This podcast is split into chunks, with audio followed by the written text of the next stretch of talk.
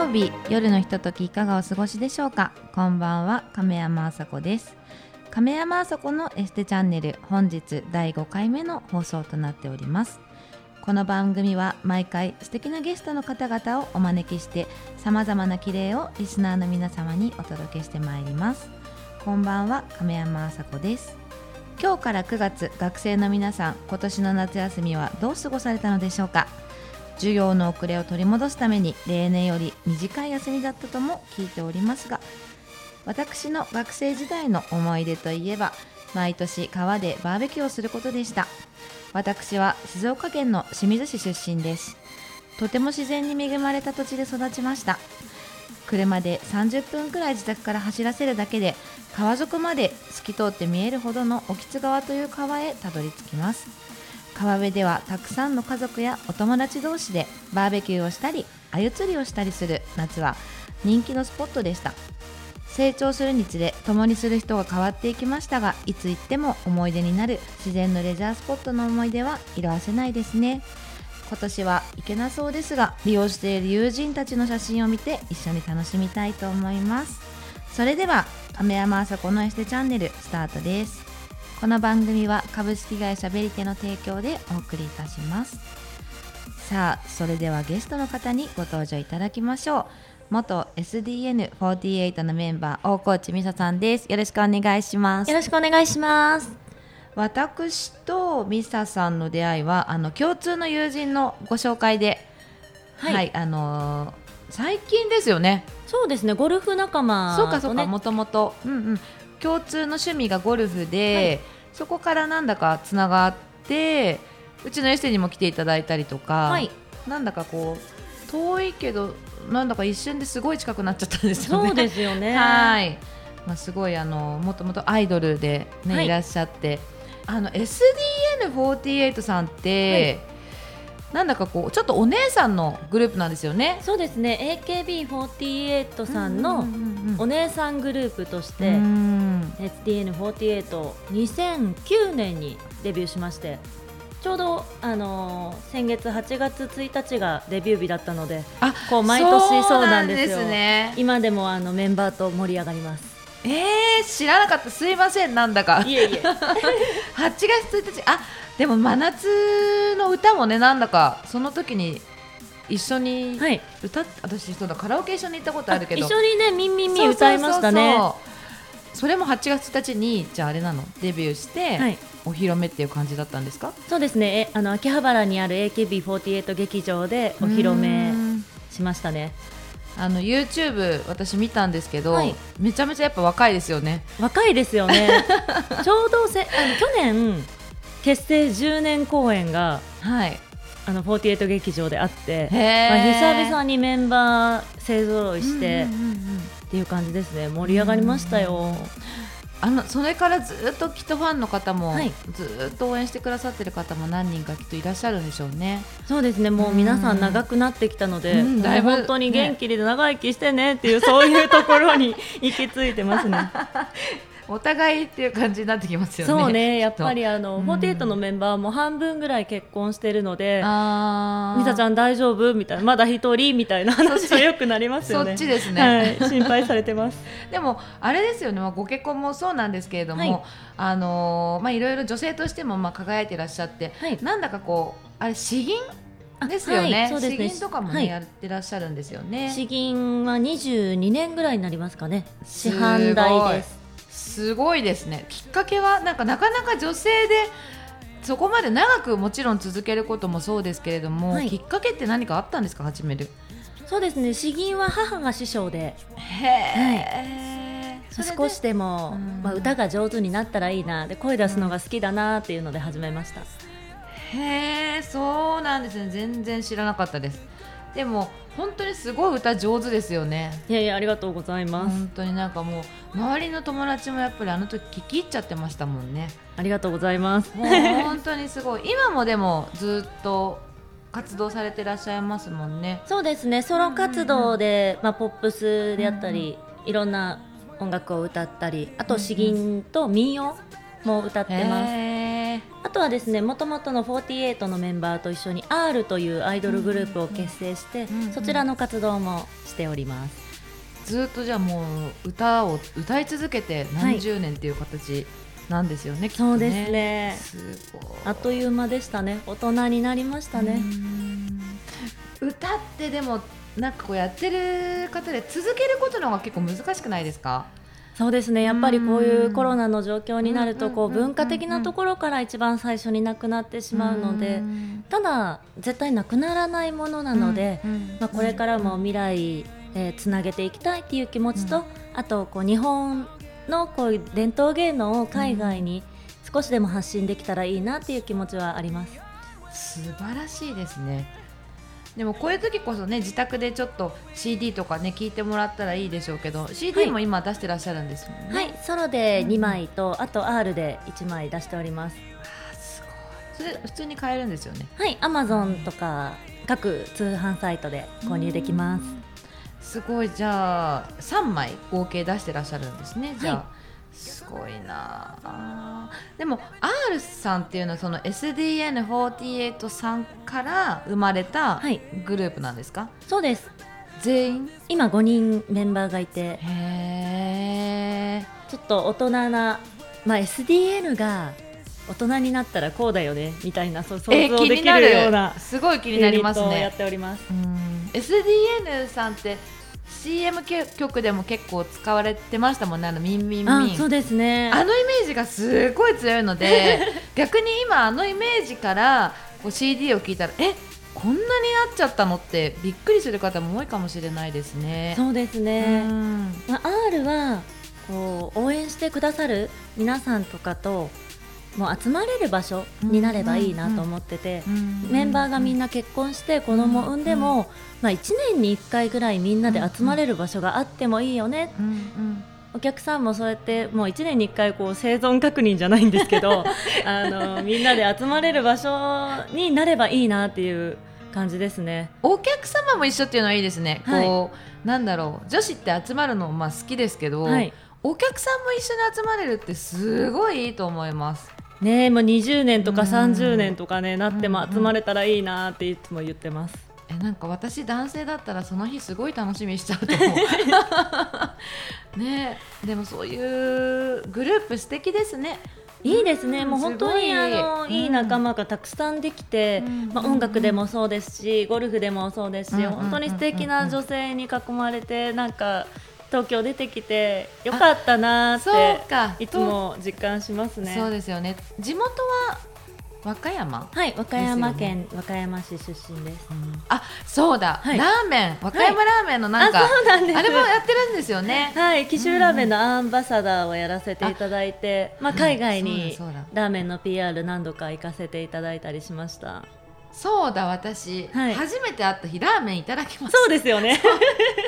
思い出しました。ありがとうございます。そうだそうだ。だから何年か前に一回顔だけ合わせててそうだ。それでその後にエステにも興味持ってくださって、はい。まあ、ゴルフでつながってっていう感じで、まあ、急激にあのそうですね。そうだ仲良くならせていただいて。そうでしたすみません失礼しました。ラーメン、はい。そう和歌山ラーメンのね PR なんか着物着て、あ、そうですね。そうですよね、はい。やってますよねすっごい美味しいんですよそれがまた。ありがとうございまいやす。本当にあのー、2束でしたっけ、はい。入ってて。私和歌山行ったことないそうなんですよ。なかなかこう新幹線も通ってないのでえ？通り道にもならないんですよ。通り道にもう和歌山に行くってならないとつかない感じなんですよね。通り道でもなければいけないですからね、そこに行こうと思わなければ。そうですね。熊野三山もそうです。し、熊野古道であったりとか。あとはあの空海さんで有名な高野山もありますし、たくさんいいところあるんですけどね、うん。なかなかちょっと遠い場所にございます。そうですね、はい、でもそこでラーメンを大使されてるってことでララーメン有名なんですね。和歌山ラーメン有名ですね。お蕎麦屋さんってほとんどなくてえ？東京に出てきてからなんですよお蕎麦食べるようになったの。えほとんど食べたことなかったですー、ね。知らなかった。はいもうラーメンかうどんえですね、うどん？はい関西はうどんが結構多いですね。なんかでもちょっとこってり系のなんかラーメンだった気がするんですよね。そうですね。醤油豚骨で、あそうそうそうそう、はい。醤油豚骨でした。しっかりちょっと、うんうん。あの横浜の家系に近い感じなのかな。なるほど、はでもね皆さんあの買っていただいてあの召し上がられるとえこれ市販なのっていうぐらい美味しいですよ。私結構ラーメンも、まあ、そうなんですけど美味しいもの食べ歩いてますけど、はい。あれは美味しい嬉しいです。うん。ありがとうございます。でもいろいろねやってらっしゃってそうです。司会業とかもやってますもんね。そうですね。少しだけ MC のお仕事もさせていただいております、ねすはい。車のなんなんだかもやってましたよね展示の。あそうですね。あのいろんな車関係の会社様のそうですよね。やらせていただきましたね。あーすごい。でもジャンルが違うと、はい。まあ、私もそうですけどいろんなこうもの勉強しなきゃいけなかったりとか、はい。話大変じゃないですか。そうですね。うん。あただたくさんの方とお会いするのがうん。とても好きなので、毎回楽しくやらせていただいてあます。ーすごいいい言葉。でも今こういうふうにお話しさせていただいてると関西出身なのかなっていう感じぐらい全然標準語ですよね。え本当ですか？なんかプライベートで話すと結構バリバリ関西みたいな。だけどあーなんか全然今のところラジオ始まってから全く感じないななるほど。はい。いやプロだなっていう感じがしますよね。素晴らしい、ありがとうございます。えでも初めの方抜けなくなか抜けなかったんじゃないですかこっちに出てきて。そうなんですよ、うん。なんかやっぱり読ん読むとなると標準語じゃないですか、あー。でこう標準語でフランクに話してって言われたら全然話せなくて、うんうん。あすいません関西弁になりますみたいな感じ でしたね。なるほど。私も関西あんまりこうなじ関西弁はちょっとはい。馴染みがないので、はい。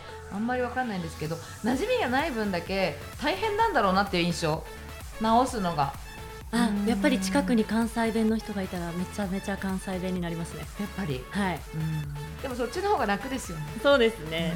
うん。もう家族と話してるとうん。本当に戻りますね、なるほど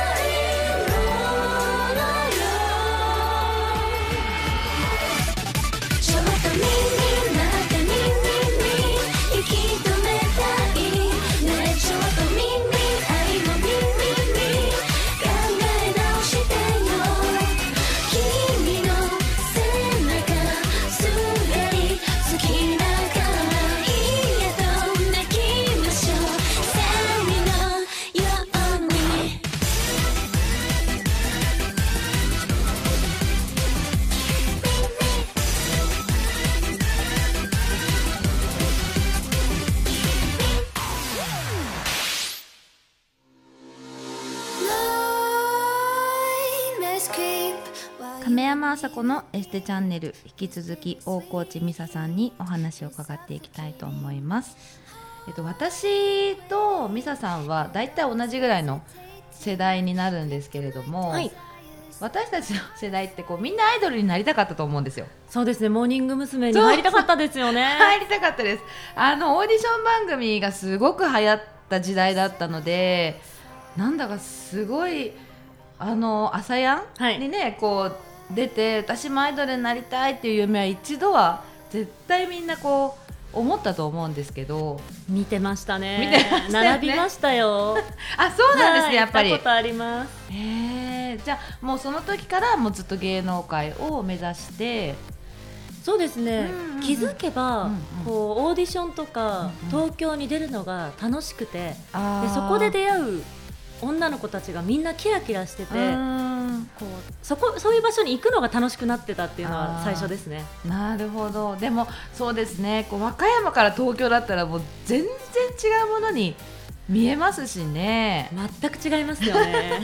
私も静岡なので、はい。もう東京はもう全然何何もかもが違うところでしたからね。東京行くために頑張ろうみたいなのもありましたしね。キラキラしてますようんしてねました。あの渋谷駅の前のスターバックスすらすごくおしゃれ見えませんでした。わかる。わかりわますよね。かりますね。でもそういうこう憧れからこう頑張るぞっていう気持ちで芸能界に入られたと思うんですけれども、はい。こうじゃあ学生生活と一緒に、ね、芸能活動されたってことですよね。高校生の頃からはい、ステージで歌ったりっていうのはしてましたね。学校帰りにそのまま大阪に行って制服のまま歌って帰ってくるとか、すごい。でも楽しかったから続けられたし、そうですね。うん。もう本当に声を出すのが好きだったので、今でもそうですね。うん。大変じゃなかったですか？大変さをその時は感じなくて意外と、うんうん。ただもう今からこう思い返せばグループの時って自分自身じゃないみたいなんですよね、ういああもうなんかかミサちゃん頑張ってるみたいな。あー。ミサちゃん頑張ってたなみたいなもうあの自分のことじゃないみたいな感覚ですね。へえなんか不思議な感覚。もうあの頃は本当にもうがむしゃらでも他のこと考えられないもう24時間の365日ずっともうグループのことしか考えられないぐらいの時間を過ごさせていただきました。想像できない。私にはできないな。やっぱり。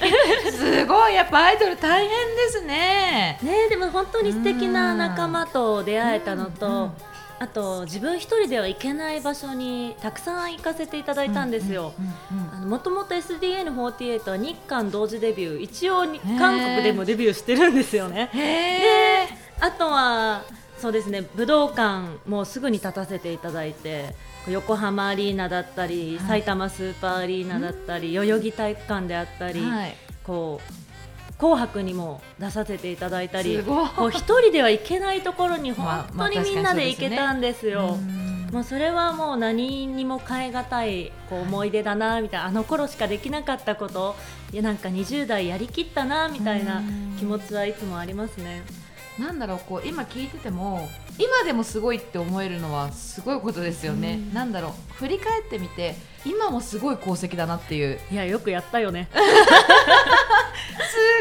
ごい。でもその功績を聞いてると、はい。まあ確かにこうずっと考えてないとそこまではやっぱりいけないだろうなっていう感じは受けますよね。でも今ねこうアイドル私たちもそうでしたけど、はいこう学生時代とかってやっぱアイドルになりたいっていう方も結構今いらっしゃると思うんですよね。はいただこう現状こうなかなかこううまく進まなかったりとか、なんだか引退されちゃったりとか知らない間に、はい多いじゃないですか。そうですねねすごい残念なんですけれども、どういうふうにこう乗り越えていったんですか？私結構こうなんだろういろんなことに興味があるタイプなのではい。こうしんどくなったら別のことをやるみたいな。こう詩吟がしんどくなったらポップスをやるみたいな。ポップスしんどくなったらちょっと民謡をやるとか、上手にこう壁にドーンってぶち当たって壊れないように違うことやってるじゃないですか。じゃあその壁いつの間にかちょっと消えてて、あー。でも違うところではうん。絶対こう底上げになってるというか成長できてるんでその壁をまた乗り越えられる自分になってるんじゃないかなと思っててこう器用にいろんなことをやって もうぶつからないようにとにかくもう自分がね心折れないようにみたいな工夫は、なんか上手だったのかもしれないなって思いますね。それをでも若い時にはい。できるっていうのがすごい、なんかできなくないですよ。なんかもうできないみたいになっちゃう子多いと思うんですよね。まあ、器用というかうん。抜くの抜くのが上手。上手。うん上手だけど上手にできない人の方が多いと思うからすごい、ねえもうでも本当にこう一つのことをね極めている方にはもう到底あの叶わないなっていうのはいつも思うんですけど、まあ、私はそういうこうスルスルスルっといくのが向いてるかもしれないですね。すごい。でもそうか今も全部でも続いてるじゃないですかはい。結局、その中でこうじゃあこれだけすごく火入れてってわけじゃないからやっぱどれに対しても力を抜かなかった証拠だと思いますよ。なるほど、うん。そう思います。すごい。お仕事としては、うんうんうん。やっぱりポップスの方が多かったり、うんうんうんグループでアイドル活動することも結構多かったんですけど、うんうんまあ、ちょっとコロナで随分変わってしまったので、もう今はこう蓄える時期かなっていう、うんうん。まあ、休息もそうですし、うん。スキルアップだったり勉強する時間かなと思って、まあ、向き合っってますね。うん。なるほど。じゃああれですね。アイドルの方もこういろんなことがあってもまあねあの美沙ちゃんの場合は今コロナでちょっと大変なんておっしゃられてたけど、何かこう壁にぶつかったらちょっと視点を変えてちょっと違うことをねやってみるっていうのはアイドルとしてあれなのかもしれないです。長く続く秘訣なのかもしれないですね。そうですね。やめなかったら明日何が起こるかわからないので、うん。なんかもう細くでもいいからやめないでほしいなって思いますね。でもアイドルになってはい。こういうことが良かったよっていうのはこう今アイドル目指してる方に言ってあげたいとかあります？えっとまあ、私結婚できてないんであまり説得力がないんですけど 一応世の男性ははい。アイドルと結婚するっていうのが夢の一つにあるらしいんですよ。はい。その夢叶えられるかも、なるほどでもアイドル結婚できたら最高ですよね。最高ですよね。最高最高、うん、だって朝起きたらアイドルいるんですよ。おはよえすごい。え私結婚する。うねでもみんなにキラキラしたパワーを与えられる存在っていうのはうんうんうん。本当に素敵ですよね、うんうんうん。キラキラしてるそうですよね。もともとアイドルになりたいってやっぱキラキラしてるのを見て、はい。こう力をもらってなりたいっていうのが原動力の方が多いですもんね。そうですうね、んそういえば、はい。ミサさんは今なんかチャレンジしてることがまたさらに新たにあるってそういえば先ほど聞いたんですけど、はい。そうなんです。クレジットカードアドバイザー協会っていう協会がありまして。何ですかそれ？なんと今年そちらの講師に認定講師になりました。全然違うジャンルにまたそうなんです。チャレンジして、はい。もういろんな方これからキャッシュレスの時代がうんうんうんうんどんどん到来しますので、はい。そこにみんな合わせていこうよっていう。へー。キャッシュレス使ったことない方も、クレジットカードを使ったことない方も結構多いんですよ。へー。意外、一人一人の方に合ったうんうんクレジットカードベストカードをみんなで見つけていこうっていうそういう協会になってます。すごい。それは、はい。じゃあ誰かにこう誘われて、はい。こうやりませんかっていう形であれですか？声かけてもらったようなそうですね。たまたまこうコロナで全て仕事がなくなった時にうん。新しいことしなきゃと思ってたまたまご縁があったのがクレジットカードアドバイザー協会でもともと私マイルで旅行に行ったり、あとはこう ANA、JAL の株主だったり、あ上級会員だったりそういう自分がやってきたことを,、を活かせるなっていうのがあったのでうん。選びました。すごい、はい。そんな教会あるんですね。そうなんです、うん。なんか知らないことをこう教えてもらえるのも またもうありがとうございます、はい、あとは、うんあの着物の着付け教室にあ通うことにしました。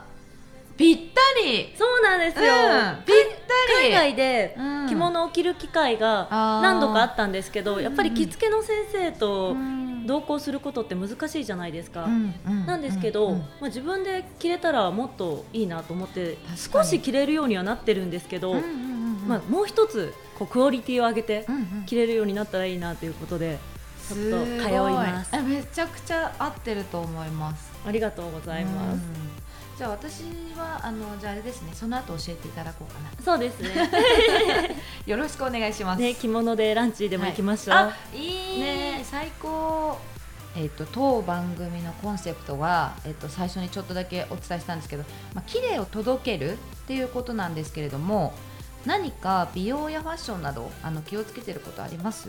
ホットヨガにうん結構通ってるんですけれども、うん。最近はあさこさんのところにもねお邪魔させていただいた脂肪冷却ちょっと気になってるのと、はい、あとうあとあのサンゴピーリング。サンゴ？あ貝のサンゴね、はいそうです、うんうんうんあれでもあのパックすると23日後に全部皮がベロンめくれるんですよ。うん、へでえめくれたらもうつるつるの卵みたいな肌になってて。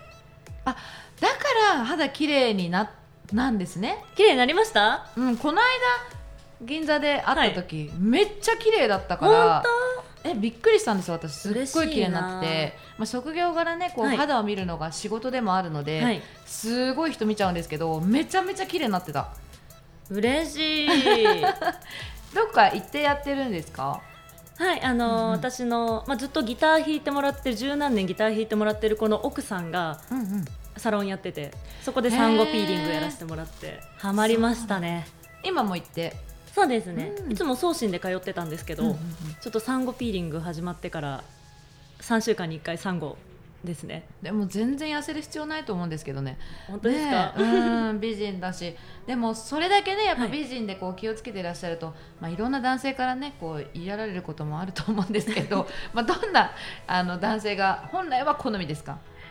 野心があるけど、うんうん。優しい人がいいですね、なる生き抜く力？そうですね。やっぱり私もどっちかっていうとサバイブしちゃってるタイプなんで もうさらにこう強い男性を求めてるところはあるかもしれないですね。まあまあそうですよね。あのパワーバランスがはい。やっぱり合わないと、ちょっともうねん難しいですよね。そうですね。すごいわかりますでも。一応ねサバイブしてるんですけど、うんはい。私男性の2歩後ろ下がって歩きたいぐらいのタイプなんですよ、うんうん。だから相当強くないと困る だそうです皆さん。あの今からちょっとトレーニングをした方がいいかもしれないですね。では最後に、えっとリスナーの皆様にメッセージをお願いいたします。え今日は聞いてくださってありがとうございます。え素敵な女性にそして素敵な時間をたくさん過ごせるようなスパイスになればいいなと思っております。今後ともよろしくお願いします。ありがとうございました。というわけで本日第5回目のゲストは大河内美沙さんでした。えっと私はこう一緒にまた仕事をするなんて思ってなかったんですけれどももう本当にあの長く芸能界いらっしゃるさすがだなっていう、はい、印象がもう今回はとても強かったです。私もいつも友達ですけれどもあの学ばせていただけるいい関係が築けてると思いますのであのこういったあのご縁がまたこのラジオでできるようになればいいなと思いますのでまた次回もよろしくお願いいたします。はい。次回のゲストは大手外資系生命保険会社の所長をされていらっしゃる吉澤大輔さんです。よろしくお願いいたします。それではまた次回この時間にお会いしましょう。おやすみなさい。この番組は株式会社ベリテの提供でお送りいたしました。